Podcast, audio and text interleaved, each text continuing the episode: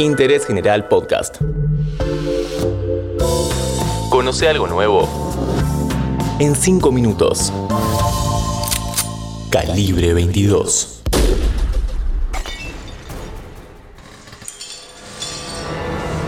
Bienvenidos y bienvenidas a este podcast de interés general sobre crímenes que marcaron la historia argentina.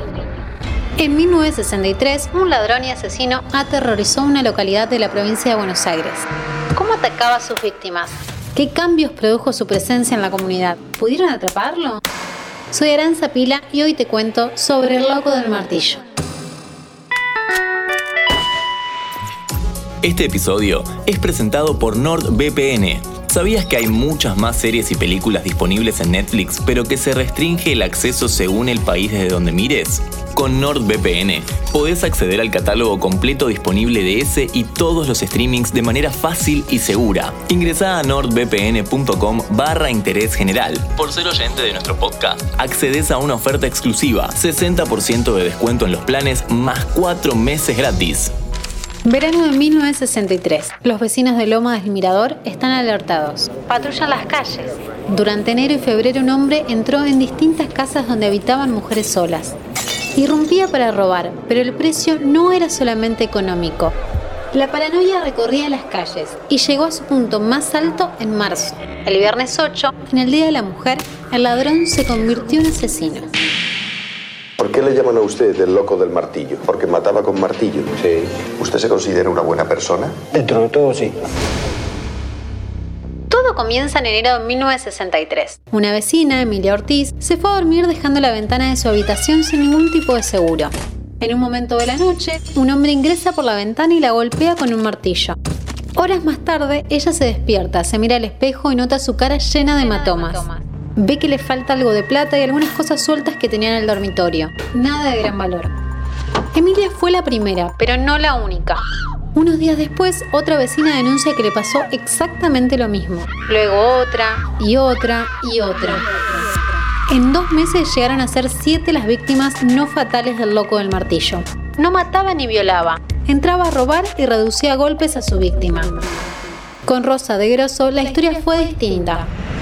Los vecinos contaban que la inmigrante italiana de 65 años estaba acostumbrada a pelear por lo suyo y no se dejaba pasar por arriba. Así que cuando el bandido ingresó a su hogar, Rosa se defendió. El ladrón se puso más violento. De un golpe le hunde el hueso parietal a Rosa, quien muere convirtiéndose en la primera víctima fatal.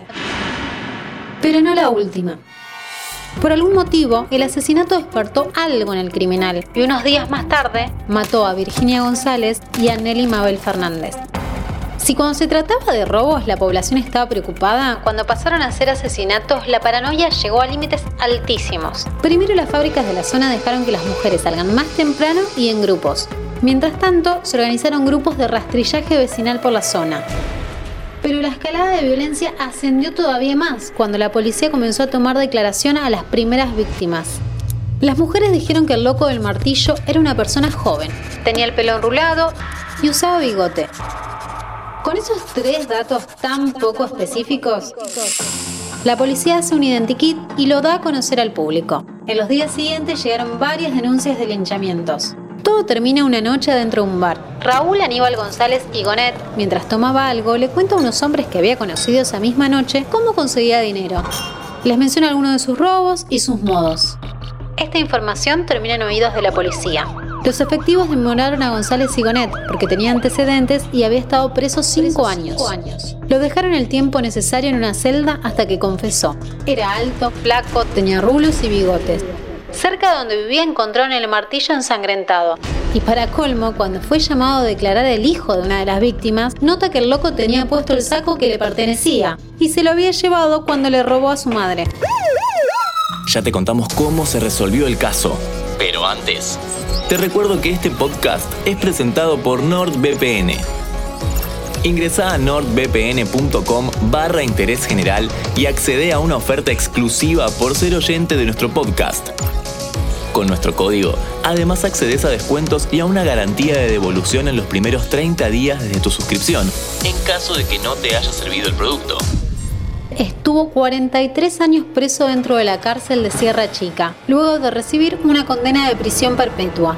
nunca pudo costear un abogado para salir antes. En 2006, cuando lo liberaron, el mundo era otro. Y hasta tuvo que pedir que le abran la puerta del auto que lo fue a buscar porque no entendía el mecanismo. Lo llevaron a comprar ropa, aunque se oponía a ponerse algo que no fuera lo que siempre llevó puesto durante su encierro. Vivió en la casa de un familiar sus últimos días.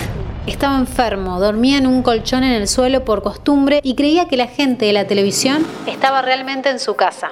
Murió por vejez ostentando el récord de ser el hombre que más tiempo estuvo preso en Argentina. No te olvides de seguir a Interés General en Spotify para conocer más historias en 5 minutos. Hoy, en Calibre 22, te contamos sobre el loco del martillo. Descubrí algo nuevo todos los días en interésgeneral.com.ar.